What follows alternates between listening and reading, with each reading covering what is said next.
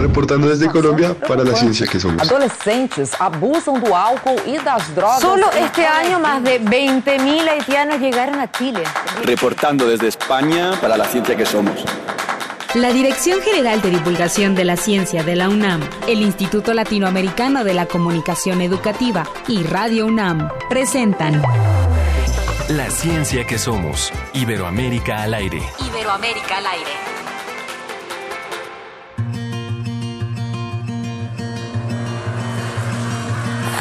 Adiós, inicia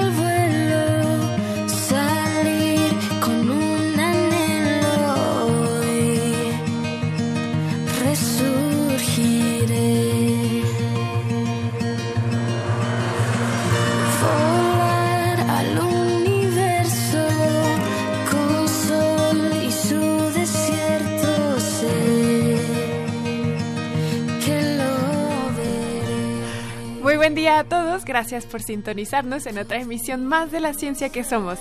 Estamos escuchando y vamos a estar escuchando a lo largo del programa la música de los Vasque Sounds, que son una agrupación de hermanos de aquí de México y que regresan al mundo de la música después de cinco años de descanso. Cuando ellos salieron al mundo eran muy jóvenes, pero todavía siguen siendo jóvenes, pero ahora ya cinco años más. Vamos a seguir escuchando a los Vasque Sounds.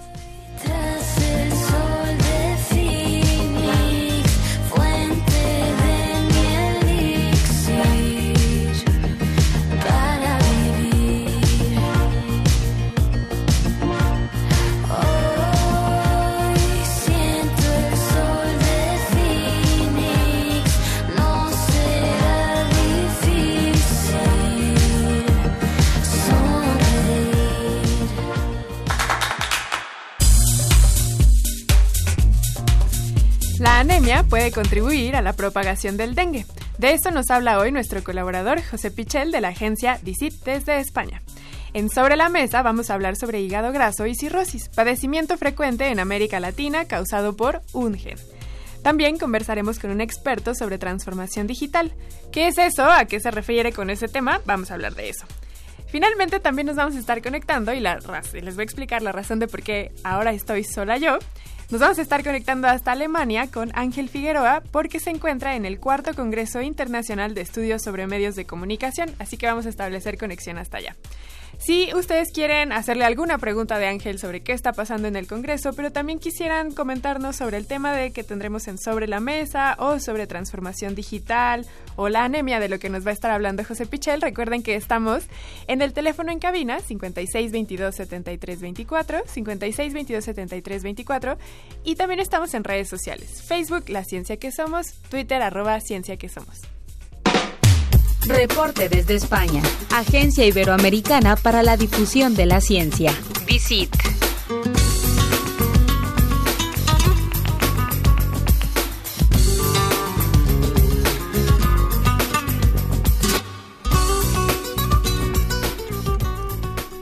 Y ya estamos conectados como cada semana con nuestro queridísimo José Pichel de la Agencia Iberoamericana para la Difusión de la Ciencia y la Tecnología, DICIT. Hola José, ¿cómo estás? Hola Sofía, muy buenas tardes, buenos días para vosotros. Muchas gracias. ¿Qué cuenta de nuevo España? ¿Qué hay de nuevo por allá? Bueno, pues hoy estamos muy pendientes, como en gran parte del mundo, de las eh, manifestaciones por el clima, que desde Mm. luego, eh, bueno, pues es un tema del que esta semana se ha hablado mucho con, con esa cumbre climática eh, de Nueva York y, y es un tema con el que estamos cada vez todos más sensibilizados. Cuéntame una cosa, hemos visto que en las grandes ciudades alrededor del mundo es que se están haciendo estas conce- eh, concentraciones, pero allá en Salamanca, donde estás tú, también han visto, aunque sea pequeñas, pero igual concentraciones de personas que se manifiestan. Eh, también está prevista eh, para esta tarde, para dentro de un rato, dentro de un par de horas. Así que veremos qué, qué alcance tiene, pero bueno, como ya sabéis, eh, este es un movimiento muy vinculado a los estudiantes, muy vinculado a la universidad y eh, Salamanca pues es una de las ciudades universitarias más importantes Sí. de España, así que esperamos que sea eh, bueno pues una manifestación también multitudinaria. Recordemos que Salamanca es casi tan antigua, bueno, la parte universitaria tan antigua como Oxford o Cambridge, entonces de ahí la importancia de la parte universitaria donde están ustedes. Muy bien, José, pues ¿qué te parece si nos vienes a hablar entonces ahora de los temas? ¿Y qué tal que comenzamos con la anemia? ¿Qué tiene que ver la anemia y el dengue?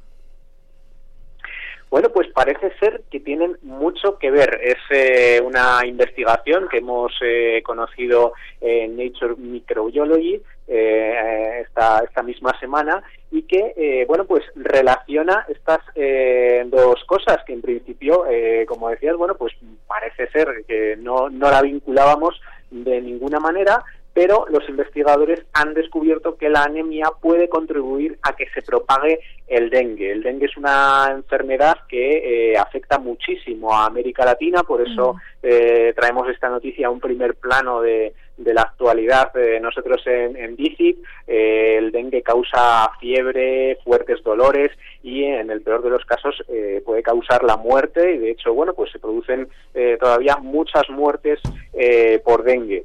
Y eh, en, en, esa, en, en ese contagio de, la enfermedad son fundamentales eh, los mosquitos. Entonces, eh, ha habido unos investigadores que han hecho experimentos eh, diferentes con sangre y con mosquitos para ver qué claves eh, hay en, en, en esta infección, ¿no? Cómo se puede eh, transmitir eh, de una manera más o menos importante. Y en esos experimentos, eh, bueno, pues han cogido diferentes muestras eh, de sangre, algunas de ellas faltas de hierro, otras más ricas en hierro, y resulta que han visto cómo los mosquitos tienen la enfermedad sobre todo cuando falta hierro y también han reproducido después esos experimentos ya, eh, digamos, completando el ciclo que se produce también eh, con, con nosotros, los seres humanos, pero en este caso con ratones. Han hecho esos experimentos con eh, los mosquitos y con ratones y han visto cómo efectivamente también está muy vinculado a la presencia de hierro. ¿Qué es lo que sucede exactamente? Bueno, parece ser que las células del intestino del mosquito absorben el, hierro que hay en la sangre y eh, lo usan para producir oxígeno reactivo. Y ese oxígeno reactivo mata al virus, con lo cual, eh, bueno, pues mm, tener una sangre eh, rica en hierro eh, y por lo tanto estar muy alejados de, de la posibilidad de tener anemia, pues es un factor de protección frente al, al dengue. Mm. Y eh, bueno, pues los investigadores dicen que efectivamente eh, en muchas zonas en las que eh, el dengue es muy muy prevalente, está muy presente, eh, también son zonas en las que eh, hay más problemas de alimentación, por Mm. ejemplo, de, de la población, o sea que podría haber una relación ahí bastante directa y quizá como medida de, de prevención, eh, bueno, por, por supuesto, una buena alimentación eh, sería importante, pero también eh, existe la posibilidad de reforzar esa alimentación con eh, suplementos Claro. de, de- de hierro, ¿no? Claro. Eh, lo que pasa es que, eh, claro, normalmente no todo es eh, tan fácil, ¿no? Y la ciencia nos descubre muchas veces, eh, bueno, pues distintas interacciones. Y es que este hecho, igual que puede favorecer eh, no contagiarse de, de dengue, puede ser malo, ese exceso de hierro puede Mm. ser malo para otras enfermedades, con lo cual, eh, bueno, pues los investigadores eh, dicen, bueno, sabemos un poco más de- del dengue, pero bueno, cuidado con, con lo que se hace con, con esta información, ¿no? Claro, como dices bien, podría ayudar para que haya esquemas públicos, por ejemplo, de suplementos alimenticios y entonces no nada más que sean las vacunas lo que prevengan estas infecciones o que haya mosquiteros en las casas, sino que también los gobiernos podrían implementar eh, campañas en las que se les da eh, refuerzos de hierro a las personas y entonces evitar un poco el contagio. También me recuerda mucho esta nota el tema de que se ha visto de esta correlación entre la malaria y la anemia falciforme, me suena que también están bastante similares estas dos situaciones, aunque claro, una tiene que ver más con cuestiones más genéticas, etcétera, pero me parece que es bastante similar una y otra y me da gusto que se sigan trabajando con enfermedades infecciosas, sobre todo porque como bien dijiste al inicio, estas son las que más afectan a países en vías de desarrollo. Y justo como nos vamos a seguir por un país en vías de desarrollo, ¿qué te parece si nos vamos a Machu Picchu? Vamos a Machu Picchu a hablar de un tema muy curioso que mezcla la geología y la arqueología. Y es que eh, en un encuentro de la Sociedad Geológica Americana se ha presentado un trabajo de un geólogo brasileño de la Universidad Federal de Río Grande do Sul y eh, ese trabajo habla de Machu Picchu y habla de que este fantástico enclave de los incas probablemente fue construido intencionalmente sobre fallas tectónicas. ¿Y esto por qué? Bueno, pues estudiando eh, muy bien cómo es el terreno en el que se asienta eh, Machu Picchu, eh, este geólogo ha visto cómo eh, está perfectamente enclavado en un lugar en el que se cruzan varias eh, se, se cruzan fallas tectónicas, formando una especie de X justo donde está eh, Machu Picchu. Y claro, la pregunta es, ¿esto es casual? Bueno, pues no es casual porque también otras ciudades importantes de los incas eh, también sucede lo mismo. También eh, son lugares enclavados eh, justo en, en lugares estratégicos mm, relacionados con las fallas tectónicas. ¿Por qué? Bueno, eh, parece ser que eh, desde el punto de vista geológico y arquitectónico, eh, estar eh, justo ahí en el lugar en el que, en el que el sustrato eh, se fractura es eh, puede ser muy positivo. ¿Para qué? Pues, por ejemplo, eh, sirve para drenar eh, las aguas mm, que hay de las intensas tormentas que se producen en, en la zona, con lo cual, eh, bueno, pues ese drenaje contribuye a la conservación de, de las estructuras de, de la ciudad. También eh, las fallas eh, sirven para canalizar eh, el agua del deshielo y, y de la lluvia, con lo cual se facilita que llegue, eh, en este caso, hasta Machu Picchu o hasta otras eh, ciudades, ese- esa- esas corrientes de, de agua. Y además eh, podría evitar avalanchas y deslizamientos de, de tierra, con lo cual es eh, bueno pues un enclave eh, fantástico, estupendo para eh, construir una, una ciudad y eh, probablemente el buen estado de, de conservación y lo bien que está integrado este enclave con el resto de- del paisaje, pues tiene mucho que ver con eso, con estar eh, enclavado justo en un lugar en el que eh, se cruzan eh, dos fallas tectónicas formando una X. Eh, es bueno pues un trabajo muy curioso de este geólogo brasileño que une por una parte pues esa, esa información geológica, esa investigación geológica y por otra parte también la arqueología, ese eh, análisis que podemos hacer de, de las construcciones de los antiguos incas, eh, de cómo aprovechaban el terreno y cómo también, eh, bueno, pues mm, todos los materiales de construcción que también es muy curioso cómo los, eh, los utilizaban, también están perfectamente integrados en el paisaje y responden a las características eh, más convenientes, digamos, para construir en esos lugares, ¿no? Claro. Entonces, bueno, me, me parece un trabajo muy, muy curioso, muy interesante y, y de lo que tenemos todavía mucho que aprender de, de las antiguas civilizaciones. Claro, una última pregunta que me surge a mí, José. ¿Mencionan algo sobre movimientos, ya sea terremotos o pequeños temblores? Claro, eh, yo también me he preguntado esto eh, cuando, claro, porque parece eh, justo mm, contraintuitivo, ¿no? Eh, siempre asociamos el tema de las fallas tectónicas a un lugar de inestabilidad, eh, un lugar en el que se puede producir efectivamente temblores de tierra, eh, terremotos y que esto sería pues todo lo contrario de lo que nos dice Claro. este trabajo geológico, ¿no? Por eso me ha llamado también la atención. En este caso no, no se menciona, probablemente eh, desconozco si es eh, bueno pues un, un sitio eh, que tenga una especial actividad en, en ese sentido, ¿no? Claro. Eh, pero bueno, mm, sí que eh, precisamente eh, creo que, que el trabajo llama la atención Sí. eh, por eso, porque normalmente asociamos eh, que haya fallas con una mayor inestabilidad y por lo tanto mm, no sería un sitio eh, especialmente conveniente eh, para, para un enclave como este, ¿no? Para Claro. construir una ciudad o cualquier otra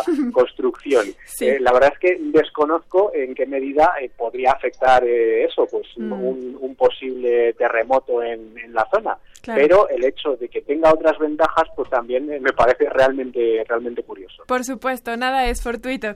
Pues José Pichel de la Agencia Iberoamericana para la Difusión de la Ciencia y la Tecnología, DICIT, con el apoyo de la Fundación Española para la Ciencia y la Tecnología, FECIT, te agradecemos como cada semana que nos traigas tem- temas tan interesantes y también muy importantes para nuestra región. Muchas gracias, Sofía, eh, y buen fin de semana para todos. Igualmente, que estés muy bien. La ciencia que somos. Iberoamérica al aire.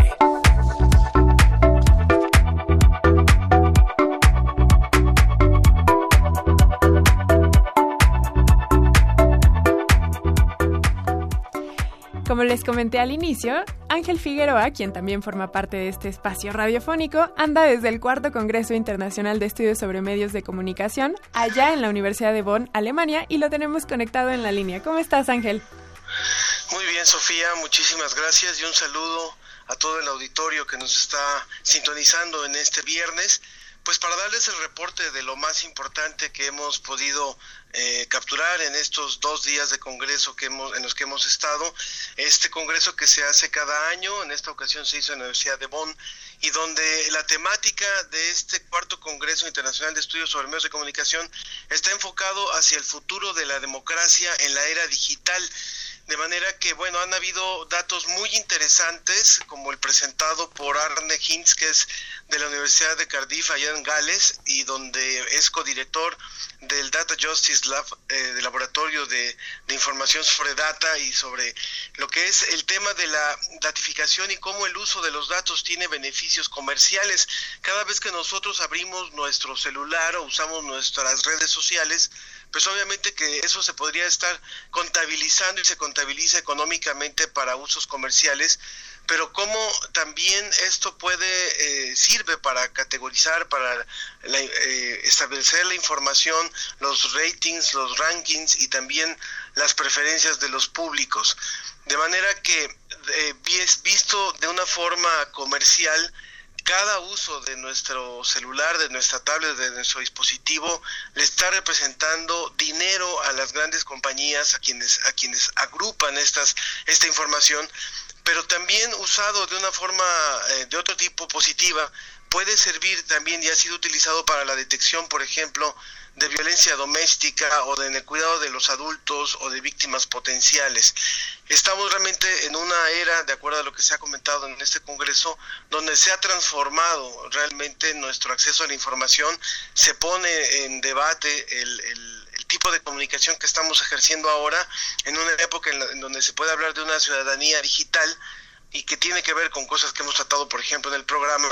Y en ese sentido, pues el, el ciudadano es un narrador más activo que puede reclamar y que reclama incluso sus derechos en el ciberespacio.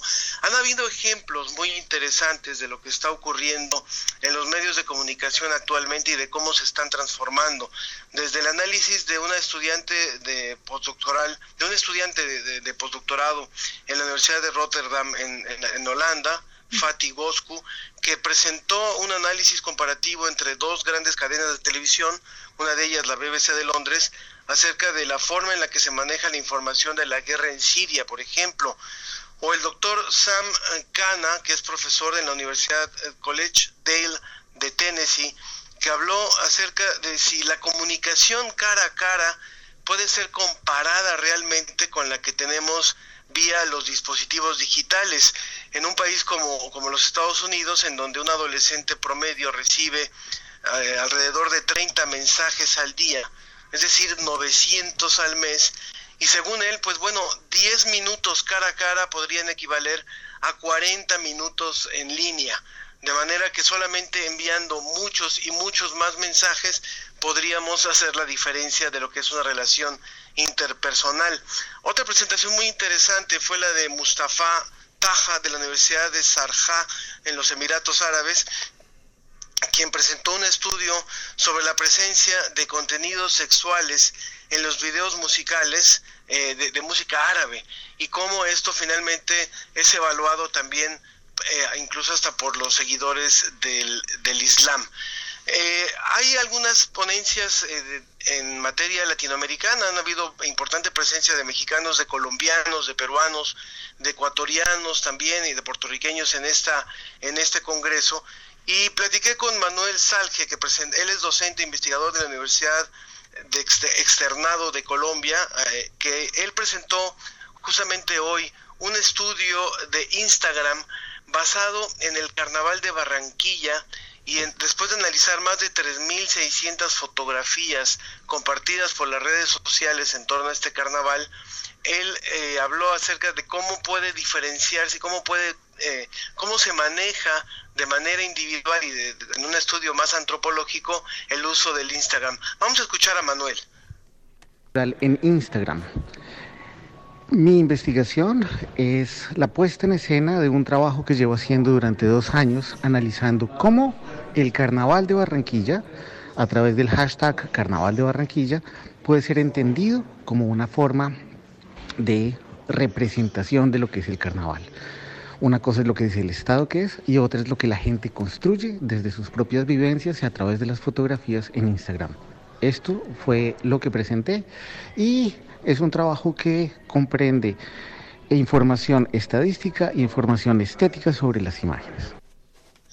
Es muy interesante lo que lo que estudió Manuel porque finalmente a partir de este análisis de las 3600 fotografías del carnaval del año pasado, él eh, puede determinar qué es lo que está representando las emociones de la gente, los colores predominantes en todas estas fotografías, los lugares que se representan como icónicos y cómo finalmente un, un elemento que es un, aparentemente un patrimonio cultural intangible, también es adoptado por las agencias publicitarias para eh, su, propio beneficio y donde, por ejemplo, a nivel de publicidad, la venta de ropa es la que se ve más representada en estas fotografías de Instagram como uno de los usos publicitarios. También Leticia Gambetta de la Universidad de, de la República de Uruguay habló acerca de las redes sociales y cómo estas también eh, tienen una posibilidad de convertirse en un elemento de dominio hegemónico. Vamos a escuchar a Leticia.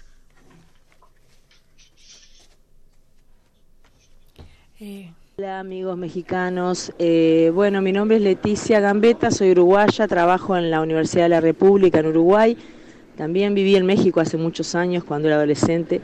Eh, la presentación que hice ayer como docente e investigadora de Uruguay fue sobre las redes sociales, las redes sociales en cuanto herramienta también hegemónica.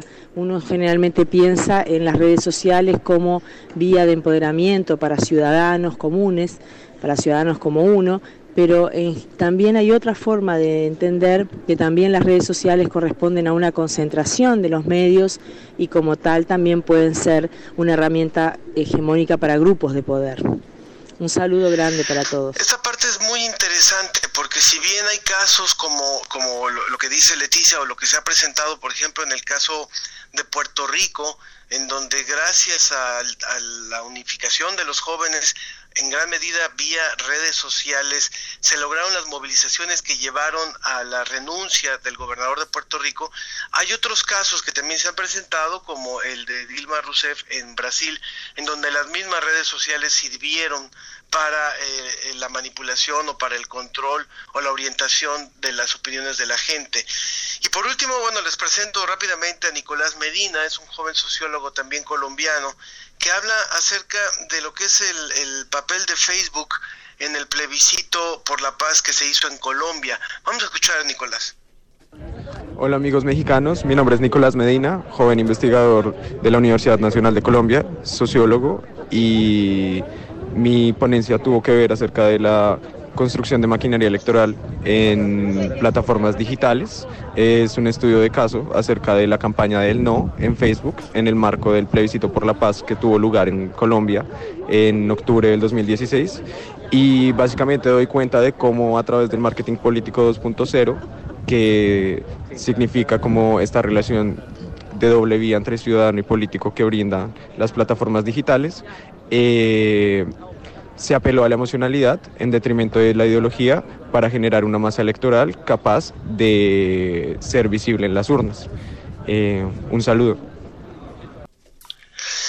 Lo que nosotros como Dirección General de Divulgación de la Ciencia presentamos en este Congreso fue un trabajo sobre el papel activo de las audiencias en la comunicación pública de la ciencia y de cómo existe una profunda necesidad de conocer cada vez más a los públicos, conocer más a los grupos sociales que conforman eh, nuestro país para poder hacer una comunicación de la ciencia efectiva que atienda tanto los medios tradicionales como los nuevos formatos, las redes sociales, la comunicación digital, en fin, es parte de lo que estamos eh, presentando por acá, Sofía. Ángel, una última duda ya antes de que nos despidamos de ti. Bueno, primero muchas gracias por toda esta información que nos presentas. Se ve que es un congreso que ha estado sumamente interesante.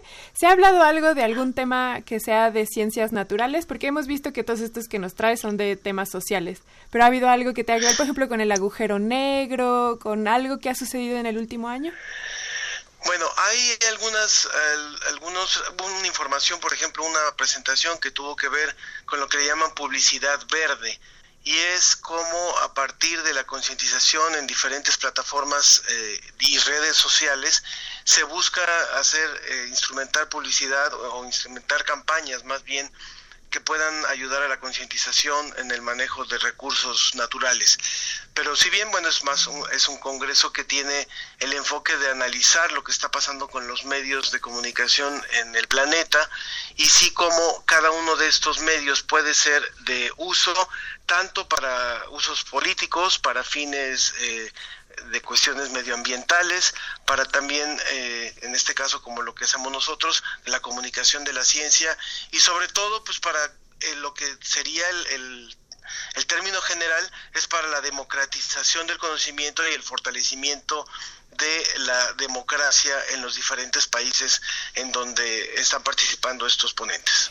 Una última pregunta antes de irnos, ahora que hablas del tema ambiental. ¿Se ha mencionado, por ejemplo, algo en el caso de, por- de Trump y Greta o de todas estas movilizaciones que mencionaba José Pichel de los viernes por el medio ambiente? Sí, se ha hablado de eso y de hecho también en el, el caso de, de Bonn, eh, por lo que comentabas tú con, con José antes de entrar al reporte, también en Bonn se han dado algunas manifestaciones y eh, justo en la Universidad de Bonn, en donde está ocurriendo este congreso, han habido algunas reuniones de jóvenes y ahí había justamente ayer todavía algunas tiendas de campaña. Pero bueno, se han- eh, no se ha analizado como caso particular el tema de Greta en, en esta reunión todavía. Posiblemente en, la- en las sesiones de mañana habrá algo de esto. Bueno, pues te deseamos mucho éxito en este cuarto Congreso Internacional de Estudios sobre Medios de Comunicación, que para esta edición especial hablan sobre el futuro de la democracia, en la era digital. Y te agradecemos mucho que hayas estado con nosotros, Ángel. Te mandamos un abrazo hasta allá, hasta Bonn, Alemania. Muchas gracias, Sofía, y un saludo a todo el equipo y a todo el público que nos está escuchando. Gracias. Ese fue Ángel Figueroa. Recuerden que él anda en otras tierras y nosotros por acá vamos a, regresando de este corte, vamos a hablar, recuerden, en Sobre la Mesa sobre hígado graso y cirrosis, un padecimiento que es frecuente en América Latina y vamos a hablar también de las condiciones genéticas asociadas a esta situación. Vamos a escuchar entonces a los Vasquez Sounds con Julio. Día de playa, Julio se marcha sin despedida, gira de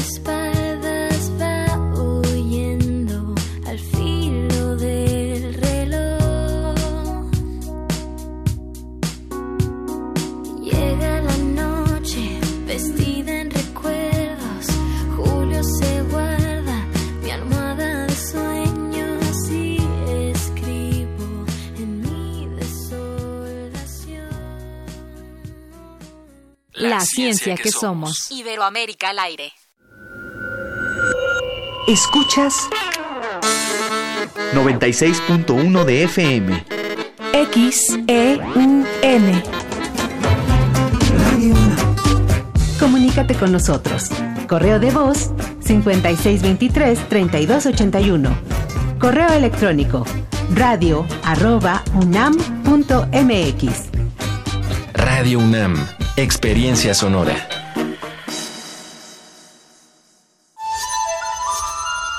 Todo, todo, todo nace de la palabra. El enojo, El amor, la radio. El hambre. Si lo puedes decir, Lo puedes crear.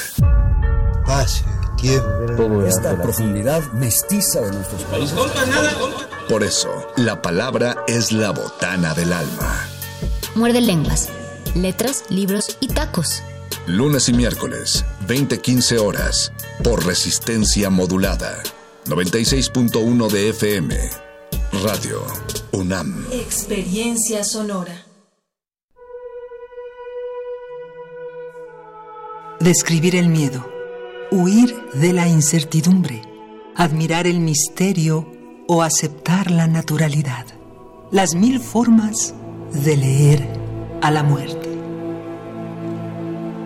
Radio UNAM te invita a conocer las variables de la literatura mortuoria en el curso Poesía y Muerte. Autores hispanos del siglo XX.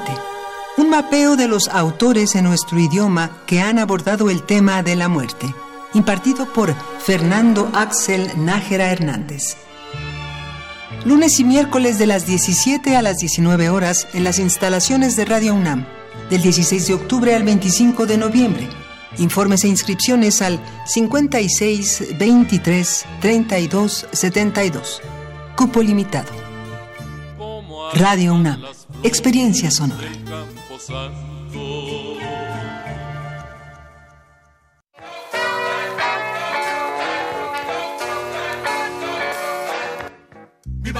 Este colectivo lleva un fusil cargado de arte. Son vidas rebeldes, sangre, semilla y fruto, promotores de la libertad y el respeto a la vida a través de la música. Intersecciones trae para ti la música de Guerrilla Bang Bang. Que no se puede, que no queremos, preferiremos Rap contra la hegemonía.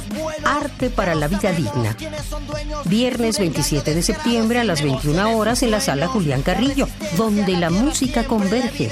Entrada libre. Radio UNAM. Experiencia sonora. Comunal y vuelven de Tezontle lodo. Una gran obra de ingeniería. El agua puede con todo. Continúa La ciencia que somos. Iberoamérica al aire. Sobre la mesa.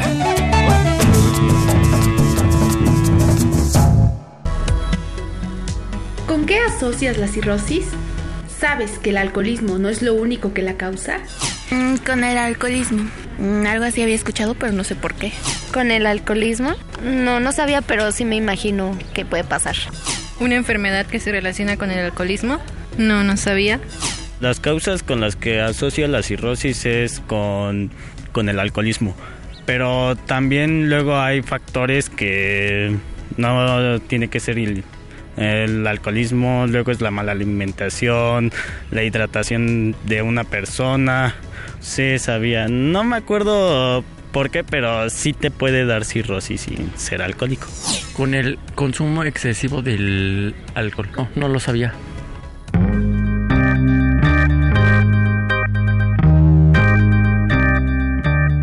La enfermedad por hígado graso afecta a un tercio de la población mundial. Países de Latinoamérica cuentan con una población que reúne varios factores de riesgo para esta enfermedad y tienen un 50% más de posibilidades de padecerla. Pero, ¿qué es este padecimiento? La enfermedad por hígado graso es un trastorno metabólico que se caracteriza por la acumulación de grasa en los hepatocitos, células propias del hígado, en individuos sin consumo significativo de alcohol. En la actualidad es la enfermedad hepática crónica más común a nivel mundial. Su espectro clínico puede evolucionar a la cirrosis, sin relacionarse con el consumo excesivo de alcohol. Un grupo de investigadores en Estados Unidos descubrieron un hallazgo interesante. La variante del gen llamado PNPLA3 aumentaba significativamente el riesgo de la enfermedad. Según esta investigación, alrededor de la mitad de los latinos tienen una copia de ese gen de alto riesgo y una cuarta parte tiene dos copias. Posteriormente se realizó un nuevo estudio que mostró que los niños de tan solo 8 años tenían dos copias del gen de riesgo y además consumían altas cantidades de azúcar. En consecuencia, tenían tres veces más grasa en sus hígados que los niños sin copia del gen. Es decir, La disposición genética a sufrir esta enfermedad, junto con una dieta alta en azúcar y grasa, hace que los latinos cuenten con tres veces más grasa que los individuos que no presentan este gen. La, buena, alimentación, y la actividad física pueden ser claves a la hora de prevenir la aparición de la enfermedad. Hoy, en Sobre la Mesa, el hígado graso.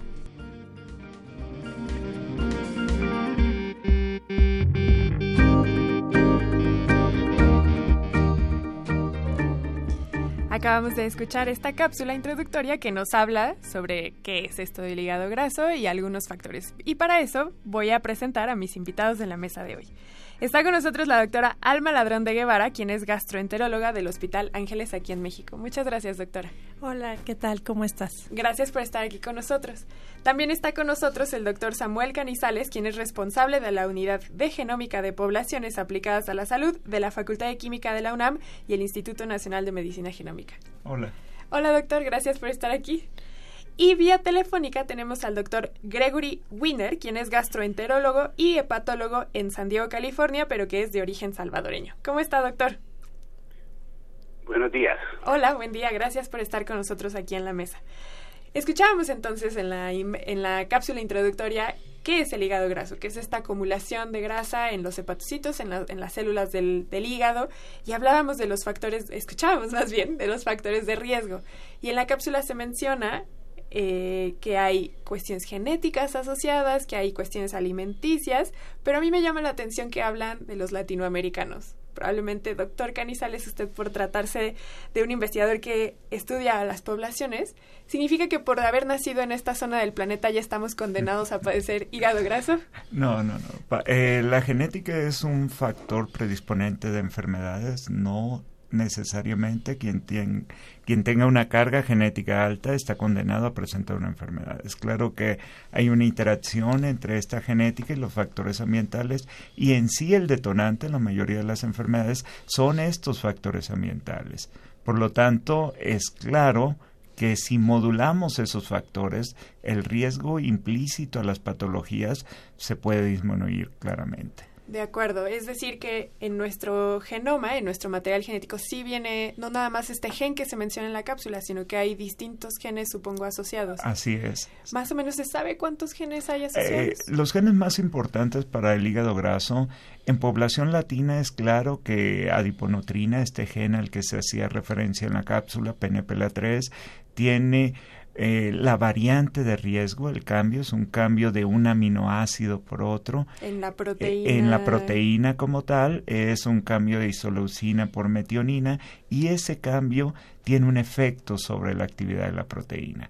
Entonces los latinos tenemos una frecuencia de ese cambio más alta que cualquier otra población en el mundo. Que ninguna que cualquier otra población. Incluso nuestras poblaciones nativas tienen una frecuencia claramente más alta, dado que es una mezcla entre eh, más alta que las otras poblaciones y los mestizos, que somos justo el resultado, pues tenemos un intermedio en frecuencia.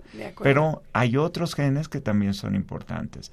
Recientemente incluso se encontró que hay otras variantes que hacen el efecto contrario, protegerte contra el hígado graso.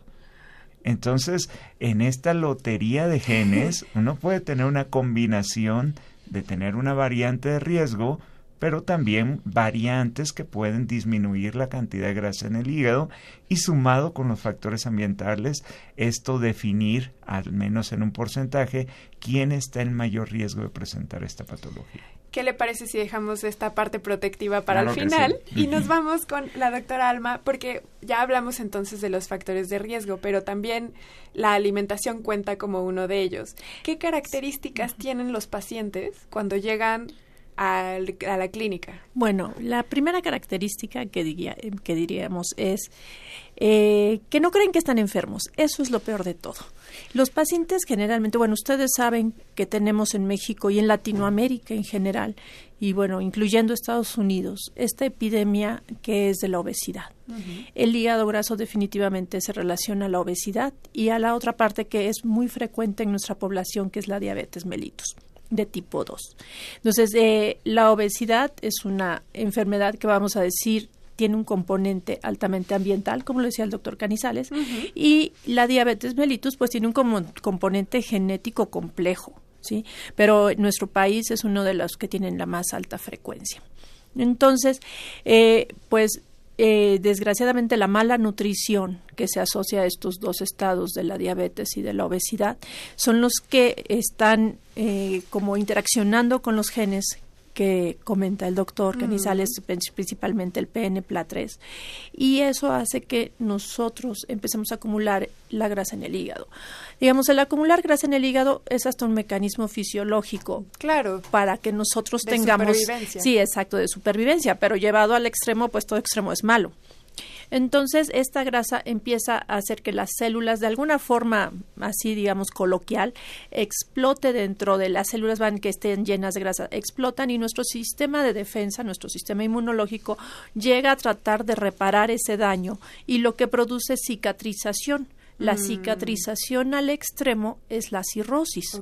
Y bueno, desgraciadamente en México el 30% de la cirrosis se ve relacionado más bien a la diabetes y a la, y a la obesidad que al consumo de alcohol. Sin embargo, esta es una enfermedad que tiene un componente o la cirrosis, un estigma muy fuerte social por el alcoholismo y lo que menos quieren las personas es que se les acusa de que son alcohólicos. Claro. También es importante aquí que en, las mujeres es más predominante esta enfermedad que en los hombres. Entonces, si tú le dices a una mujer, usted tiene cirrosis, bueno, inmediatamente te dicen que es una hepatitis mal cuidada.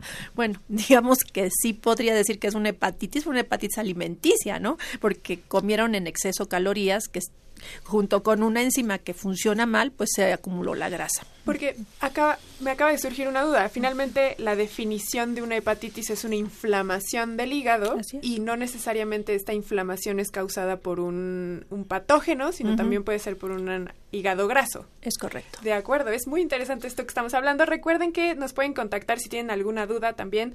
Estamos en redes sociales, Facebook, La Ciencia que Somos, Twitter, arroba Ciencia que Somos y el teléfono en cabina 56227324, 56227324.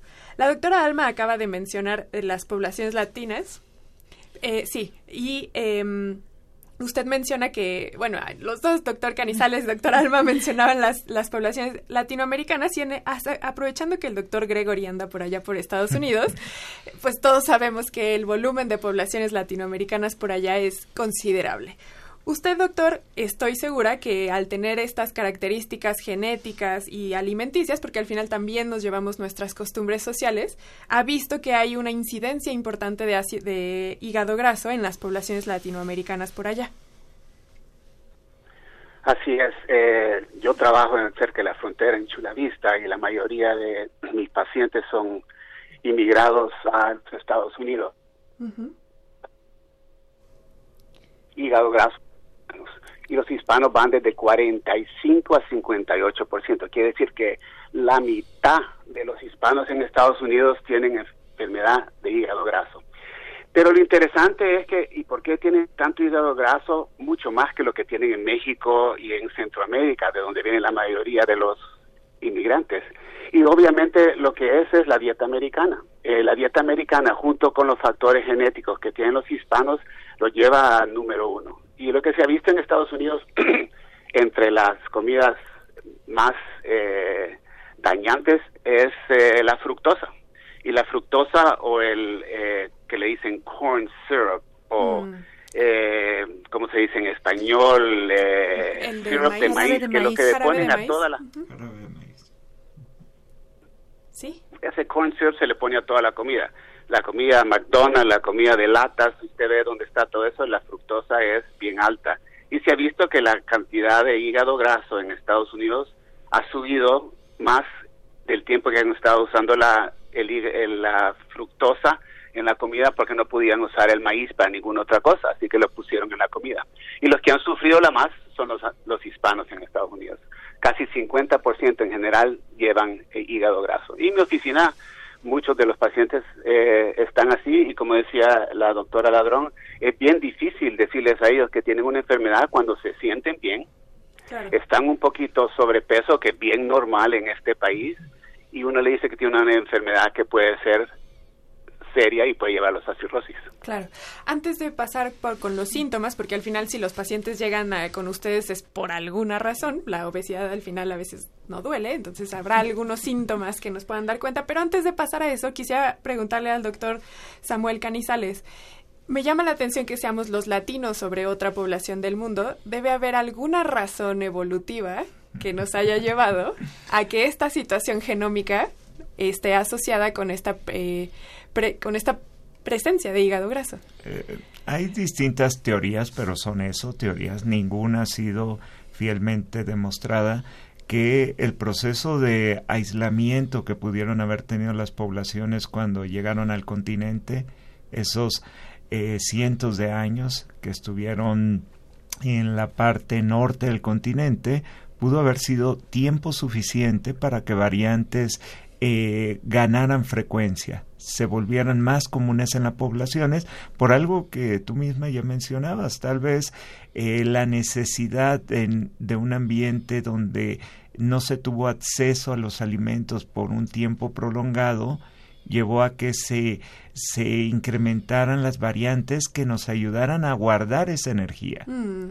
Si guardamos esa energía en procesos de ayuno prolongado, eso habla de sobrevivencia. Claro, eran los Pero que como ya decía el doctor hace un momento, el cambio de dieta para el cual el tiempo en el cual esas variantes convivieron con una dieta propia del continente, probablemente pudimos sobrevivir muy bien, incluso aquí estamos, ¿sí? Sin embargo, les cambias la dieta en, en un tiempo muy corto y es claro que el genoma no logra evolucionar en esos tiempos. Claro. Por lo tanto, el impacto que tiene estos cambios de dieta, pues ya lo decía también la doctora, pues es muy, muy importante para la población. Claro, porque tomemos en cuenta que las poblaciones latinoamericanas venimos de esta gran migración que pasó es. por Alaska, bueno, que viene de la parte norte de Rusia, bueno, de la actual Rusia y. Alaska, y entonces son situaciones de mucho frío y aquellos que lograban sobrevivir a esas escaseces de alimento y también temperaturas muy frías eran los que pasaron a su descendencia toda esta información genómica y que al final también eh, Mesoamérica nuestra alimentación era bastante verde, bastante vegetal, no había grasas en, en abundancia y también está asociado supongo con eso. No, y recordemos que muchos de los alimentos, como decía el doctor, e incluidas las bebidas con alto contenido energético, por mucho tiempo su componente principal no era el jarabe del maíz, sino el azúcar de caña, con Mm, efectos distintos. De acuerdo, Sí. qué interesante. Doctora Alma, pasemos ahora sí a los que vivimos ahora y que tenemos entonces esta situación. Usted decía, los pacientes llegan y no les duele. No, no les Entonces, duele. ¿cómo podemos saber que tenemos Eh, hígado graso? Esta es una situación que es un tanto, digamos, compleja. ¿Por qué llegan? Bueno, pueden llegar precisamente porque la alimentación con alto contenido de fructosa genera una fermentación en el intestino y las personas lo perciben como una colitis, que es lo que sí, una inflamación. Entonces llegan con esta molestia y cansancio. Entonces ellos creen que están, bueno, creen que están enfermos, sí están enfermos, pero no de lo que ellos creen, ¿no? sino que eh, el, el hígado en general, el síntoma que te da es cansancio. Por, ¿sí? por la energía que se Por encarga las, de producir. hay unas sustancias, bueno, sí parcialmente eso, pero hay unas sustancias que se despiden, eh, digamos, cuando se las células se rompen, que se llaman interleucinas, y principalmente la más inflamatoria, que es la interleucina 1, produce cansancio. Entonces es lo cuando haz de cuenta cuando te da un catarro y te da una gripa muy fuerte, lo que tú sientes es que los músculos te duelen y que no te puedes despegar de la cama. Bueno, eso en una en una menor cantidad, pero más constante, es lo que se produce en el hígado y lo que la manifestación es cansancio. Y la otra es la inflamación intestinal. Entonces, todas las personas llegan porque dicen, es que tengo colitis y me siento muy cansado. Me hicieron un ultrasonido del hígado porque pensaban que tenía piedras en la vesícula, que es otro padecimiento muy frecuente en nuestra, en nuestra población. Y lo único que me encontraron es hígado graso pero eso Lo es así único. como lo único, ¿no? Eso es lo más importante. Entonces, bueno, eh, desgraciadamente este, eh, el, el hígado graso puede desarrollar esta cicatrización y llegar a la cirrosis. Y bueno, eh, eso eh, si empieza en la etapa de los niños, como es lo que estamos diciendo ahorita, eh, tenemos que la fibrosis grado 3 o la precirrosis se presenta alrededor de los 33 años, 30 años, digamos, y la cirrosis alrededor de entre los 45 y 55 años. Entonces estás viendo que es una población que es económicamente activa, que tiene familias en desarrollo, que son papás y que de pronto empieza una carga para la familia porque eh, la primera manifestación puede ser que la persona vomite sangre, sí, porque ya te la presión del hígado es excesiva y eh, altera todos los flujos y de alguna forma se revientan venas en el esófago o puede presentarse como una lo que la llamamos nosotros encefalopatía que es, es un estado de desorientación porque el hígado ya no puede mm. destruir las toxinas o procesar las toxinas sí que, eh, que el hígado normalmente hace. Entonces pues bueno todas estas pueden ser las manifestaciones desde el simple colitis eh, inflamación intestinal, cansancio, hasta ya las manifestaciones mayores como es estos vómitos de sangre, ¿no? De acuerdo. Usted acaba de mencionar algo que es muy relevante, doctora Alma, y que son los niños. Le quisiera preguntar al doctor Gregory Wiener qué está pasando en este caso en los niños a nivel Latinoamérica y también usted con lo que está viendo allá en Estados Unidos, doctor. Desgraciadamente yo soy médico de adultos, así que voy a tener que pasar en esta. bueno, cualquier otra pregunta, pero de niños no me meto. Ahorita entonces regreso con usted, doctor. Doctor Canizales. Sí, nosotros no hemos tenido la oportunidad de, de valorar directamente el hígado graso en los niños, pero hay marcadores indirectos, digamos, que nos podrían ser eh, algún marcaje de lo que le está pasando al hígado. En este caso hay unas enzimas que se llaman transaminasas. Una en particular nos ayuda a entender eh, si el hígado está funcionando de la mejor manera. Pero no son marcadores específicos o exclusivos para el hígado graso. Entonces, en ese caso, en un estudio que hicimos ya hace varios años en niños, eh, niños en edad escolar, lo sorprendente es que la alteración de estas enzimas desde, como ya se ha mencionado, desde etapas muy tempranas, incluso niños entre 6 y 7 años, ya tienen elevadas estas enzimas. Y si las comparamos con otros niños en el resto del mundo, pues sí estamos eh, por arriba de lo que se ha reportado. Esto, vuelvo a aclarar, no necesariamente es un indicativo del hígado graso, pero sí nos debe de alertar que los niños en México, como se ha bien mencionado, pues pueden ya estar presentando algunas de estas características del hígado graso. Doctor Alma, ¿usted quiere agregar? Sí, quería agregar algo que es importante, que el que tengamos las famosas enzimas hepáticas normales no, mm. significa, no significa que no tengamos la enfermedad. Pero, ¿y entonces? De hecho, el 60% de las personas que tienen eh, hígado graso desde el inicio y hasta, los, hasta el avanzado tienen las enzimas normales, porque realmente pues este, estas enzimas pueden desecharse por la orina o por el intestino y pues tú no te das cuenta, ¿sí? Déjeme entonces aprovechar eso que acaba de usted de comentar para ahora sí aprovechar al doctor Gregory Winner y decir qué pasa entonces con el diagnóstico del hígado graso, porque si es que llegamos ya hasta que tenemos vómito de sangre, que ya tenemos cansancio, entonces no podemos, no hay algún método que nos permita identificar a este hígado graso con antelación. Sí, hay métodos. El, número uno, obviamente, es la educación de la población. Eh, pacientes con diabetes, presión alta, síndrome de metabolismo, que es junto con la elevación del colesterol, y obesidad, o ya sea obesidad de la panza comparado al resto del cuerpo, que cuando la panza es más grande que el resto del cuerpo en obesidad, los chances de tener hígado graso son mucho más altos. Y básicamente ellos pueden ir a ver a su médico y él puede manejarlo de ahí. Desgraciadamente muchos médicos no entienden la situación, que hay unas pruebas enzimáticas que se pueden hacer que nos da un porcentaje de chance que lo tengan. Pero después de eso se pone un poco difícil la situación. Lo que otra cosa que pueden hacer es un ultrasonido del hígado, que es bien común en México y en toda Latinoamérica, es barato. Y el ultrasonido del hígado va a decir si tiene grasa o no tiene grasa del hígado. Ahora, después de esa etapa, ya tiene que pasar a nivel de especialistas, porque para ver si esa grasa en el hígado es de la grasa común o es de la grasa que ya dice como la doctora Ladrón con hepatitis y fibrosis, necesita equipo un poco más especializado o una biopsia del hígado. Eso ya es un poco más avanzado y es necesario de referirlo a un centro de gastroenterología o de patología. Pero si se puede educar a la gente y más importante a los médicos que puedan reconocer entre sus pacientes diabéticos con colesterol, presión alta y eh, obesidad, que le dicen obesidad troncal del, de la pancita, que los investiguen a ver qué es lo que hay y les hacen un ultrasonido. Y entonces ahí es donde se empieza la cosa.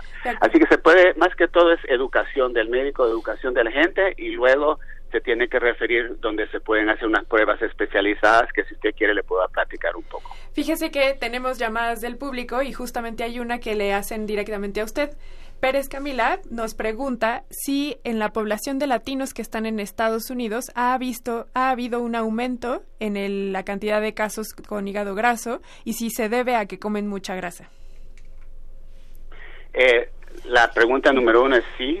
Eh, si usted compara la cantidad de, de hígado graso en, México, es aproximadamente alrededor de los 20%, en el eh, 20-30% lo máximo, pero la- en Estados Unidos los latinos ya tienen 50%, quiere decir que la mitad. Entonces, ¿qué pasó cuando movieron de México a Estados Unidos? No cambió el clima. ¿Qué cambió? Es la, la cantidad de, de comida que están comiendo porque están ganando más dinero, están comiendo más McDonald's, Burger King y toda esa comida rápida que está llena de carbohidratos y fructosa. Entonces, con esa famosa migración que se ganan más dinero, también ganan más enfermedad. Y esa es eh, la diabetes, presión alta, colesterol, hígado graso, enfermedad del corazón. Eh, y la enfermedad del corazón es importante porque cuando uno tiene hígado graso, la enfermedad del corazón es la causa número uno de muerte. De acuerdo. Recuerden que estamos hablando con la doctora Alma Ladrón de Guevara, gastroenteróloga del Hospital Ángeles, con el doctor Samuel Canizales, responsable de la Unidad de Genómica de Poblaciones Aplicada a la Salud de la Facultad de Química de la UNAM y el INMEGEN, y con el doctor Gregory Wiener, gastroenterólogo y hepatólogo en San Diego, California. Nos vamos acercando a la parte final del programa. También si tienen alguna duda en redes sociales, Facebook, La Ciencia que Somos, Twitter, arroba Ciencia que Somos, teléfono en cabina 5622-7324, 5622-7324. Y retomando lo que le pedí que nos detuviéramos, doctor Canizales, ya vamos a la parte final, vamos a hablar de lo que podemos hacer. Y usted mencionaba que en términos genéticos también hay una cuestión eh, protectora que nos da nuestros genes. ¿Cómo funciona esta situación? Y también si nos pudiera dar una razón de por qué podríamos haber desarrollado esta situación. Recientemente se publicó un trabajo que incluía principalmente población de origen europeo y se encontró que con un interés muy particular que había un gen que tiene que ver también con un proceso enzimático que hacía el efecto contrario, que las personas que tenían cambios en este gen, en vez de tener un mayor riesgo de hígado graso, tenían un menor riesgo. Ahora lo que eh, este grupo está buscando es efectivamente probar si algunas drogas pueden modular este gen y si podría ser un candidato para Mm. eh, el tratamiento al hígado graso, ya que actualmente pues el mejor tratamiento, como se ha mencionado, ha sido ah, es el cuidado que se debe tener para la salud. Sin embargo, a pesar de ello, sabemos que va a seguir existiendo un número de sujetos, esperemos cada vez menor, pero que va a presentar la patología, por lo que el diseño de fármacos sigue siendo un pendiente para, para esta área. Eh, estos genes podrían estar en combinación, pero un dato interesante que está en proceso de, de ser publicado por nuestro grupo es que si nosotros combinamos a los sujetos que tienen el riesgo genético a desarrollar hígado graso, pero si tienen también estas variantes protectoras, parecería que el efecto genético prácticamente se anula. Es decir, que no hay un no efecto tienen protector. un eh, no al contrario el efecto de riesgo es prácticamente eliminado por el efecto protector lo cual es una buena noticia en caso de que se llegue a regular esta proteína por algún tipo de fármaco Antes de darle la voz a la doctora Alma, dígame, entonces, si se vio este efecto protector en, en, poblaciones europeas y si ustedes lo están probando en poblaciones actuales, supongo que son mestizas. Así es. ¿Querrá decir que entonces alguna parte de la población mexicana también tenemos esta situación protectora? Por supuesto, sí, es justo del un trabajo que está en proceso de ser publicado que lo que observamos es que sí hay esta combinación aún en nuestra población. Pero bueno, la genética es solamente una forma de estudio. Ya se mencionaba aquí que una de, de, las circunstancias que tiene el hígado graso es que de inicio el diagnóstico va teniendo ciertas, ciertos problemas en realizarse porque se vuelve muy invasivo cuando se llega a una biopsia hepática. Por lo tanto, parte de nuestro trabajo es buscar marcadores no solo genéticos, sino marcadores que puedan ser más específicos que los que ahora existen para tener eh, para el sector salud marcadores que puedan ayudarnos a identificar no solo sujetos que desarrollan eh, hígado graso, acumulación de grasa, esteatosis, sino aquellos que están en mayor riesgo de progresar a un proceso inflamatorio, a un proceso de fibrosis y que estos algunos llegarán incluso a cirrosis. Y es importante mencionar que lo que eh, en Estados Unidos lo que un poco se está visualizando hacia el futuro y parece que no muy lejano es que el primer, la primer causa de trasplante hepático pronto parecería que dejará de ser lo que ha venido siendo la hepatitis o alguna de estas enfermedades virales o, eh, y lo tomará el hígado graso. Esto nos habla de la gravedad que representa la patología y que en México, como bien decía la doctora, pues todavía no parece que la identificáramos como una patología que necesita un seguimiento muy muy estrecho por, por el área de salud. Claro. Pasemos antes de ir a los medicamentos, doctora. Usted también ha, sido enfática en el tema de la alimentación y tenemos muchas llamadas al respecto. Por ejemplo, en Twitter, Gaby Frank nos, nos pregunta qué medidas se puede tomar para evitar el hígado graso. En el caso de Raquel Ortiz, ella nos dice cómo puedo ayudar a mi hígado. Ya tengo hígado graso. ¿Qué dieta me recomienda? Empezaré a hacer ejercicio. También en Facebook eh, nos dice Rutilio Ruiz el consumo de maíz convertido en tortillas contaminado con aflatoxinas. ¿Qué tan común es en México? Y finalmente, Rogelio Matela nos felicita por el programa. Dice que le gusta mucho por la ciencia y la tecnología que abordamos. Bien, en cuestión de alimentación, los médicos identificamos enfermedades y tratamos enfermedades.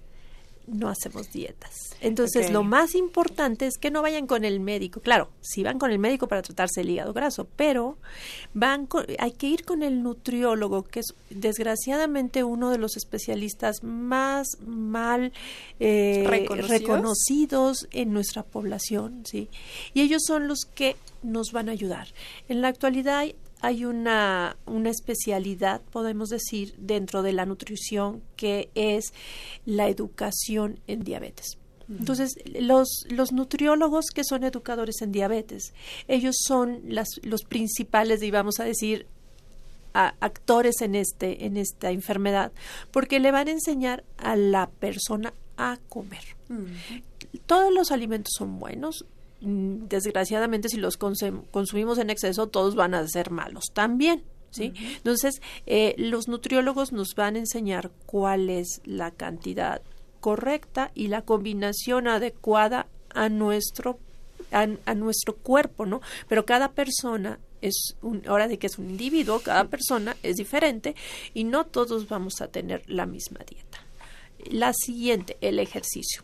Todos pensamos que, ay, no, ya voy a salir a correr y eso me va a gastar energías. Bueno, si co- intentas correr y tienes sobrepeso y ya tienes un problema de rodillas y un problema de columna, Columna. y todo eso, eso va a empeorar la situación. Entonces, necesitamos también tener una meta real sobre qué ejercicio es el que debemos de hacer. ¿sí? Para eso también están los especialistas en lo que es la actividad física, sí, entrenadores y las personas que dentro de todos estos entrenadores saben reconocer cuáles son los daños articulares que tenemos porque todos tenemos entre el sobrepeso, la edad, la inactividad O la falta de Sí, tiempo también. Exacto. Entonces, ponernos metas reales.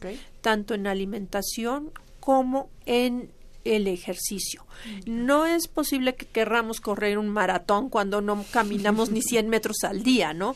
Que tomamos las escaleras eléctricas por no subir las escaleras del metro. Eso es, tú ves las escaleras del metro y las ves vacías, ¿sí? Y ves las escaleras eléctricas y bueno, parecen como si te, te estuvieran dando algo gratis allí, ¿no? Pero el subir esas escaleras que son que no son eléctricas eso es parte de nuestro eh, conteo de pasos o de ejercicio diario ¿sí? entonces tener las metas reales tanto en alimentación como ejercicio es una parte muy importante. Ahora medicamentos.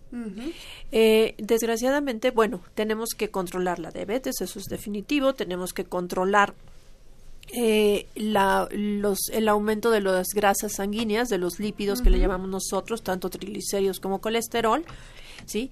Pero estos medicamentos no ayudan a que cambie el hígado graso. ¿sí? Es decir, si No. ya tenemos hígado graso, ya... Y en la actualidad está el desarrollo de estos medicamentos. Eh, no se ha, digamos que es una es un área de desarrollo eh, científico muy grande, porque hasta el momento no ha habido ningún medicamento que eh, tenga un impacto importante en el hígado graso. Justo quería aprovechar también al doctor Gregory Winner, porque sabemos que la FDA, que es una de las organizaciones más importantes a nivel no solamente de Estados Unidos, sino a nivel también mundial en términos de regulación, están casi siempre a la vanguardia de estos temas de tratamiento, de prueba de nuevos fármacos, patentes, etcétera. Entonces, doctor Gregory Winner, en el caso de Estados Unidos, ¿qué tema hay con el tema de la medicación para las poblaciones con hígado graso? Ok, muy bien. Entonces, antes que me meta la medicación, como dijo la doctora Ladrón, verdaderamente ahorita no tenemos nada más que medicinas investigacionales.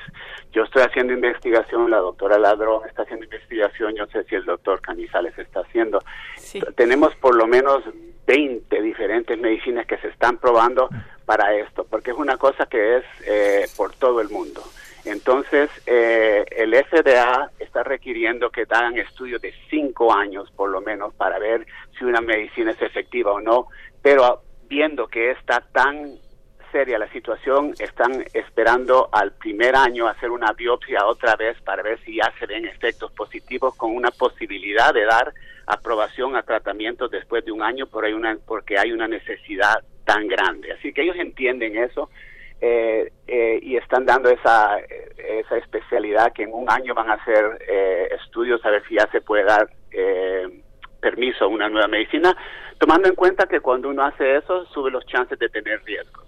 Ahora, la cosa que yo creo que es más importante que cualquier medicina que es la siguiente fórmula. Lo más importante es la pérdida de peso. Número uno, se ha encontrado que se han hecho cambios en biopsias con pérdida de peso. Con 3 a 5% de pérdida de peso, la cantidad de grasa en el hígado mejora. Con 6 a 10% empieza a desaparecer la fibrosis sin ninguna medicina. Entonces, si usted pesa 200 libras, que para Estados Unidos no es mucho, tal vez para México es un poco, bastante, con perder 6 a 10 libras en un año ya puede parar la progresión de la enfermedad de esteatosis o de grasa a fibrosis. Ahora, para fibrosis, para desaparecer la fibrosis se necesita de a 6 a 10%, quiere decir que de 15 a 20 libras en un año, que es mucho más difícil, ¿me entiende? Así que eso una vez ya tiene fibrosis, ya la situación, por eso dice la doctora, va camino a las medicinas. Sí, pero el FDA está bien, bien acelerado en esta situación porque ve la necesidad de esto. De acuerdo. Ya para finalizar tenemos dos comentarios y también si tienen algún comentario final les voy a pedir que me ayuden con eso. Alan.com en Twitter nos pregunta si los medicamentos, el Semir o el Nicolás S, sirven para tratar el hígado graso. También nos preguntan, bueno, no, más bien nos dice Marco Antonio Fernández Quintero, en la Dirección General de Medicina del Deporte cuentan con un programa para control de peso y obesidad cuyo trabajo es de excelencia. Educan para el ejercicio y la alimentación y quieren saber si han hallado alguna incidencia de medicamentos como causa del hígado graso.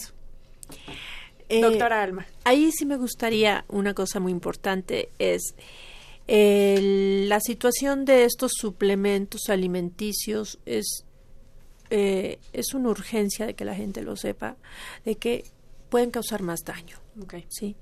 Eh, hay una marca en particular, se puede decir, Herbalife. claro. De hecho, ya está bien señalada que en vez de bajar de peso, bueno, te baja de peso, pero yo creo que como 5 metros Pero, bajo la tierra, porque es causa falla hepática fulminante. Pero Herbalife patrocina al equipo de los Pumas, ¿no? pues, sí, imagínate qué horror. no, esto está totalmente ya publicado de forma científica. Hay un, hay un, yo conozco que existe un suplemento que ellos patrocinan para el hígado, para el hígado graso y para baja de pérdida de peso, y Causa eso daño causa hepático. daño hepático. Posiblemente esto también tenga que ver con alguna genética, porque no en todas las personas le, lo causa Mm. pero como no conocemos nuestra genética, porque todavía no estamos en ese momento, ¿verdad, doctor Canizales, de conocer cómo eh, vaya nuestra información, eso es eh, difícil. Me da mucha pena tener que cortar aquí la mesa porque sin duda ha sido un tema muy enriquecedor y muy interesante. Les agradecemos mucho a los tres por haber estado aquí. Me voy a despedir primero del doctor Gregory Wiener, quien es gastroenterólogo y hepatólogo en San Diego, California. Le agradecemos mucho por su visión desde allá de Estados Unidos y también salvadoreña. Saludos. Gracias. También estuvo con nosotros la doctora Alma Ladrón de Guevara, gastroenteróloga del Hospital Ángeles. Muchísimas gracias, doctora. Muchas gracias por la invitación. Y finalmente el doctor Samuel Canizales, responsable de la Unidad de Genómica de Poblaciones Aplicadas a la Salud de la Facultad de Química de la UNAM y del Instituto Nacional de Medicina Genómica. Muchas gracias, doctor. Gracias por la oportunidad. Gracias. Nos vamos a escuchar música a los Vasquez Sounds con Volaré.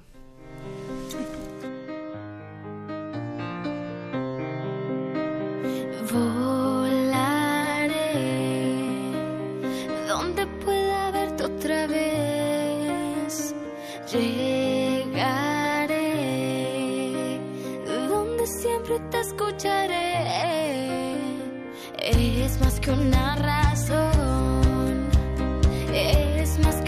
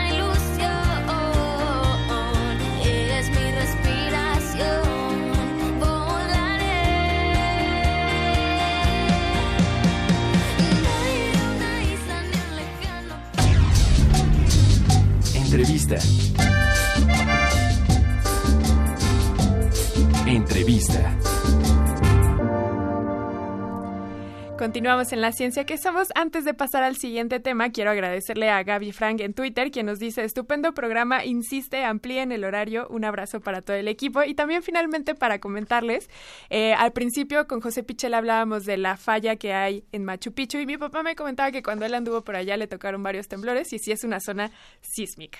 Pasemos ahora sí a lo que nos compete. Está con nosotros el doctor Faraón Llorens del Departamento de Ciencia de la Computación e Inteligencia Artificial, Cátedra de Transformación Digital de la Universidad de Alicante en España. Hola doctor, muchas gracias.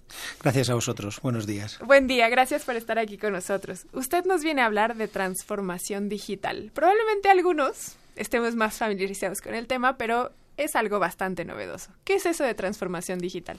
Vale, sí, es algo novedoso y como novedoso hay gente que está enterada del tema y sabe de qué va, pero otros lo han oído mucho sin saber exactamente de qué es el tema. No, la transformación digital es las tecnologías de la información están revolucionando el mundo y la sociedad. ¿Vale? Eh, han convertido en el mundo físico, se ha creado un mundo complementario, digital, y entonces es eh, cómo todas las organizaciones deben adaptarse a esta nueva realidad de un mundo físico con un mundo digital, ¿vale? ¿Y cómo nos debemos adaptar? Mira, eh, a ver, te, te explico. El, al, la existencia de este mundo digital, hablo digital aunque son las tecnologías de la información, otros hablan de tecnologías de la información y la comunicación, para mí la clave está en la palabra digital, digitalización, ¿no? En el momento que tú coges algo del mundo físico, lo rompes a trocitos muy pequeños, ¿vale? Y a cada trocito le asignas un número, ya lo has digitalizado. Por ejemplo, cojo una fotografía, hago cuadrículas y a cada cuadradito le doy un número, ya lo tengo digitalizado. El sistema binario. Muy fácil. Cuanto más pequeño es el trocito, más calidad tiene la imagen, el sonido, lo que tú digitalices, pero ocupa más espacio, es más costoso de procesar. Pero el caso es cuando lo tienes digital, lo puedes meter ya en un ordenador, manipularlo, moverlo. Por eso pueden aparecerte ahora vídeos con la, tu cara sin ser tú el que has estado en ese vídeo. Que son geniales. Claro, todo lo que está digital ya está en un ordenador y se puede manipular y se puede trasladar a la otra parte del mundo en cuestión de segundos, como este programa de radio. ¿Vale? Entonces, si solo digitalizamos el objeto, por ejemplo, la fotografía, Mm. estamos hablando de digitalizar. Pero se vio, por ejemplo, en las universidades, tú digitalizabas el documento en el que le hacías rellenar al alumno para hacer la matrícula, tenía que ir a una ventanilla a entregarlo. ¿Pero por qué tiene que ir a la ventanilla a entregarlo? Si ya está en digital. Incluso a veces lo absurdo es, lo tienes en digital, Lo lo, pasa al físico, lo imprime, lo firma, lo digitaliza y lo entrega, ¿no? Entonces, podemos digitalizar también el proceso, el procedimiento. Entonces, cuando digi- digitalizas todo el procedimiento, estaríamos hablando de automatizar. Claro. Entonces tú tienes automatizado en, en la universidad la matrícula o cualquier otro procedimiento de relación. Entonces, Y eso está muy bien, digitalizar y automatizar, ¿vale? Pero el mundo está cambiando y lo que ahora se digitaliza es la estrategia.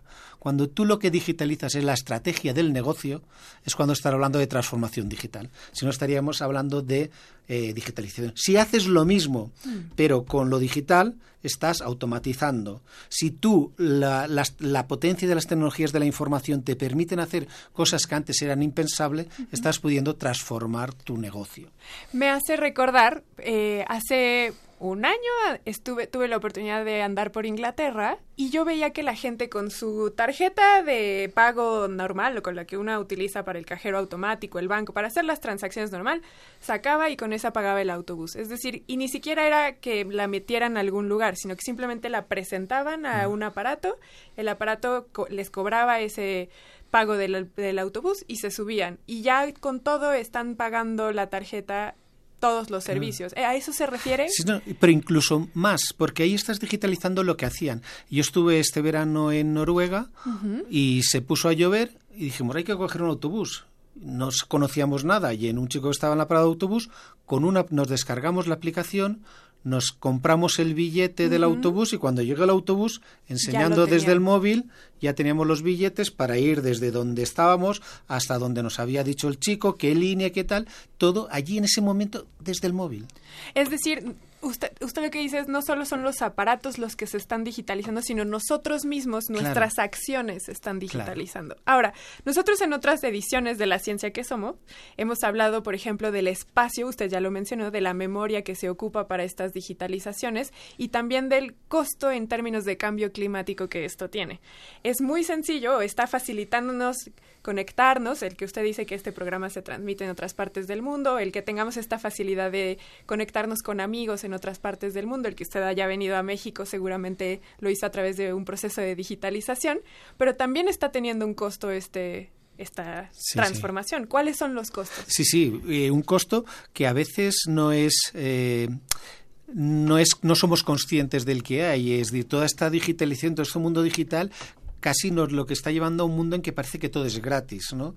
¿Eh? Cuando tú te descargas cualquier aplicación y es gratis y yo lo hago con el teléfono y es gratis y parece que entonces no lo imprimas y es sin papel, pero si es- no es ecológico, no, no. Primero, no hay nada gratis. Si tú no estás pagando por un producto, es que tú eres el producto. Primera, claramente. Gran conclusión. Segunda, eh, es que entonces como estoy en el móvil y estoy viendo la serie, no, eh, soy ecológico. No, no. Tú sabes lo que gastan los, las granjas de ordenadores que están dando servicio a ese Instagram, a Netflix, a cualquier plataforma. Al Gmail, al correo. El- claro. El- la construcción de los ordenadores, ¿no? el tirar esos ordenadores cuando queden obsoletos, el consumo de electricidad para mantenerlos, la refrigeración porque se calientan. Es decir, tenemos mucho coste en todo esto que nos parece que es gratis. Y decimos, ¿qué me cuesta? Yo del móvil y mira, subo la foto a Instagram y, y soy ecológico porque no he gastado nada. He hecho la foto en digital, la he mandado digital. No, no, hay mucho coste detrás, efectivamente. Supongo que hay investigación que también se está haciendo en el Sí, tema. sí, sí que hay. Eh, además, cada vez más con todos estos temas de la tecnología, incluso la inteligencia artificial, se está siendo más consciente y están ya una serie de corrientes más que buscan la sostenibilidad, incluso la ética, ¿no? Es decir, el comportamiento. Eh, fijaros, fíjate que eh, de la tecnología ya a mí los problemas técnicos ya no me preocupan. Esto está avanzando tanto que enseguida hay una solución. Los problemas que están ahora no son técnicos. ¿Vale? Mm. Serán ese coche conducido automáticamente, quién será responsable del accidente, podrán o no esas inteligencias artificiales que quitarán puestos de trabajo, Mm. qué pasará con el puesto de trabajo, eh, esa inteligencia artificial que aprenderá del comportamiento. ¿Sabes? Se lanzaron una inteligencia artificial que aprendía de Twitter y Mm. acabó esa inteligencia artificial siendo xenófoba, insultaba, decía palabrotas, aprendió de los humanos. ¿no? Entonces, a veces dicen que el problema no es la inteligencia artificial, sino la estupidez humana. ¿no? Entonces, casi eso preocupa más. ¿no? Claro. Entonces, la tecnología por sí no es la solución. Tampoco es el demonio, de la tecnología está, es la tecnología. Lo que hay es que utilizarla en beneficio de la humanidad. Ese es un gran tema el que usted ha tocado, que es las cuestiones éticas y la inteligencia artificial, porque en el programa anterior, el de que recién hicimos la semana pasada, hablábamos de los ataques cibernéticos y de cómo esto nos afectan como individuos, pero también atacan a grandes corporaciones. Y una de las preguntas que yo lancé en el programa anterior es, en el futuro, ya no muy lejano, muy cercano, la inteligencia artificial se va a construir a sí misma. Y entonces los humanos ya no vamos a saber descifrarla porque son niveles de operación que nosotros ya no comprendemos. Eh, ¿Eso sí podríamos considerarlo como un problema tecnológico? Si llegamos al punto en que la inteligencia artificial se construye a sí mismo y se nos escapa de las manos, sí. Ahora, eso hay autores que dicen que será una realidad y hay otros dicen que no llegará. ¿vale? Hay mucho de especulación en cuanto a la inteligencia artificial. Lo que sí que está haciendo es que avanza mucho. Y lo que sí que es claro es que, igual que un algoritmo tú ves lo que ocurre y lo puedes controlar, hay algunas técnicas de aprendizaje automático, de machine learning, que son como cajas negras. Tú no sabes lo que ocurre ahí dentro. Mm. Entonces, ese miedo, no sabes lo que va a pasar porque ahí dentro no sabes lo que, lo que está ocurriendo, ¿no? De acuerdo. De acuerdo. Antes de preguntarle ya de la cátedra que usted está realizando, quisiera hacerle una última pregunta porque esta fue una noticia que salió esta semana que tiene que ver con una computadora cuántica que está trabajando Google. Esta situación significa que en vez de lo que hablábamos al principio, en vez de una situación binaria de unos y ceros, parece ser que están desarrollando tecnología cuántica que tiene niveles de procesamiento mucho mayores que los binarios y al mismo tiempo también de almacenamiento. ¿Hacia dónde va esta cuestión Claro. tecnológica? Eh, ese sí que sería un salto cualitativo. Es decir, tú ahora estás con una arquitectura, la von Neumann, que tenías el almacenamiento, es binario, mueves. Con esa tecnología, los ordenadores darán un salto cual, cualitativo. Ahora está superando y es cuestión de más memoria, más velocidad, pero más memoria y más velocidad lo que implica es que puedes hacer más cosas con menos tiempo, pero, pero no haces un salto en que esos ordenadores sí que podrán hacer cosas totalmente distintas. De acuerdo. El futuro es muy apasionante. da mucho miedo. da mucho miedo. ¿Por qué da miedo, Pero, pero es apasionante. Lo que hay es que, que tenerlo un poco controlado, ¿no? Mm. Es, yo creo que debemos preocuparnos más. Y, y es lo que pasa. Hasta ahora la tecnología era cuesta de, un cuestión de unos frikis que hacían cosas y tranquilo que el ordenador no hace nada que no le hayas dicho y mira, son estos bichos raros que tampoco son malos, ¿no? Internet nació en la universidad. Nadie pensaba que en, en Internet se podían hacer delitos. Si yo compartía mi trabajo científico con otro científico, ¿cómo vamos a hacer delitos? Cuando eso lo llevas a la sociedad, lo que hace es que aparecen allí todos los problemas, los vicios y las virtudes que tiene la sociedad. Pero no son problemas tecnológicos, son problemas de, sociales, claro, de la gente, de cómo somos la gente, ¿no? Y eso es lo que hay que hacer. Y yo es lo que continuamente le digo a mis hijos, viviréis en un mundo en el que tendréis que buscar muy, muy bien el equilibrio entre eh, la privacidad y la seguridad, ¿no? Y eso ha sido siempre, pero ahora es mucho más escandaloso y me dicen, es que a mí no me preocupa las cosas que pongo en Internet.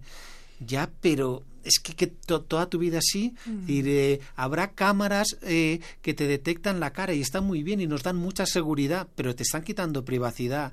Y entonces, haciéndonos la vida fácil y diciendo que es en nuestro beneficio, se está llegando la tecnología a unos niveles en que si no nos lo tomamos en serio, puede que vivamos en un mundo en el que a mí por lo menos no me gustaría vivir. De acuerdo, de acuerdo. Doctor, finalmente ya para terminar, ¿qué lo trae por México? Pues me trae por México eh, una, una relación tanto de amistad como de trabajo con, con la UNAM, la Universidad Nacional Autónoma de México, y un encuentro que hacen anualmente ANUI, es la Asociación Nacional de Universidades e Instituciones de Educación Superior, su sectorial de tecnologías de la información, que hace ya cuatro años que, que tiene un encuentro en que se reúnen los responsables de informática de las universidades mexicanas y debaten, se debaten sobre hacia dónde, que cómo la, la tecnología puede ayudar a, a las universidades. Entonces vengo regularmente invitado muy amablemente por ellos y aprovechando que vengo al encuentro que es la semana que viene en Monterrey, pues eh, he ampliado, he adelantado la venirme aquí a México y estar unos días en, en la UNAM, donde Genial. hay buenos amigos. Pues qué bueno porque entonces nos tocó tenerlo por acá de visita con este tema que es verdaderamente apasionante. Justo también mencionaba yo que hay un autor menciona que son tres temas los que nos van a competir en un futuro también muy cercano, que son cambio climático, genómica y sin duda inteligencia artificial y todas las cuestiones tecnológicas. Doctor Faraón Llorens, del Departamento de Ciencia de la Computación e Inteligencia Artificial, Cátedra de Transformación Digital en la Universidad de Alicante, en España. Gracias por haber estado aquí. Muchas gracias a vosotros. Gracias. Y nos despedimos por hoy. Eh, Les agradecemos mucho por haber seguido esta emisión de La Ciencia que Somos. Recuerden que estuvimos en la producción con Susana Trejo y Janet Silva, en la asistencia de producción Marco Cornejo y Lucelena Morales, en la operación técnica Ricardo Pacheco Arturo González y en la producción general Claudia Ogesto. Le mandamos un saludo hasta Bonn, Alemania, a nuestro compañero y también nuestro jefe, Ángel Figueroa, y me despido yo, Sofía Flores. Les agradezco mucho por haber estado hoy con nosotros. Si nos escucharon hoy en vivo o si lo hacen en alguna retransmisión, también les mandamos un saludo. Nos vamos escuchando a los Vasque Sounds con Volverte a ver. Solo con mirar una vez Me siento atrapado, no te tomo ni contar hasta tres El tiempo ha pasado y te sigo pensando ¿Qué es lo que hago? Te quiero a mi lado Más a fondo te quiero conocer Delirio por sentir tu piel. Insomnio sin tomar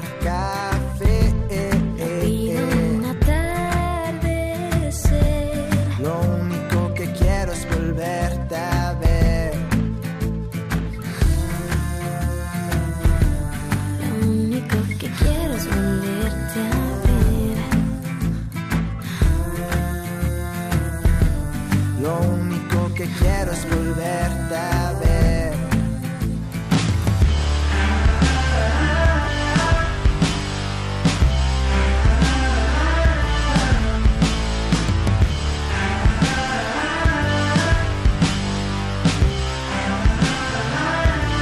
No quiero abandonar la probabilidad que en el camino pueda volverte a hallar.